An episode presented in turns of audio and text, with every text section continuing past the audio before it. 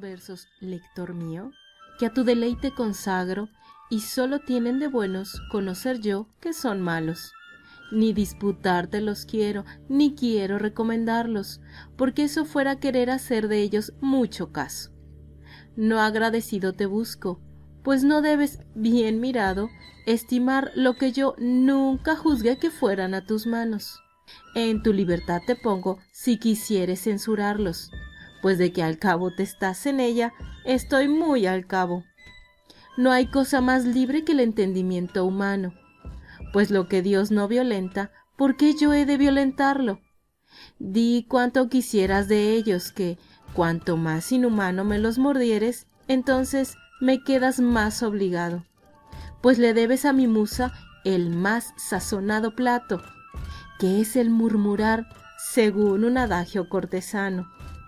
Y siempre te sirvo, pues o te agrado o no te agrado. Si te agrado, te diviertes. Murmuras si no te cuadro. Bien pudiera yo decirte, por disculpa, que no ha dado lugar para corregirlos.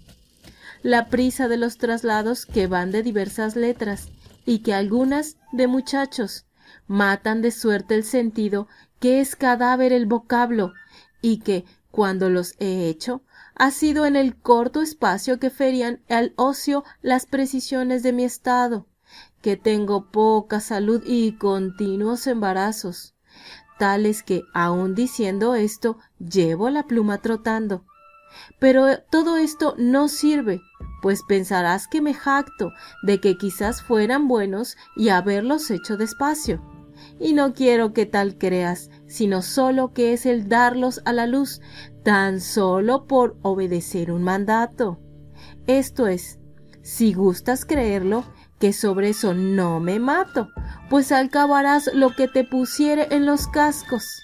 Y adiós, esto no es más de darte la muestra del paño. Si no te agrada la pieza, no desenvuelvas el fardo. Sor Juana Inés de la Cruz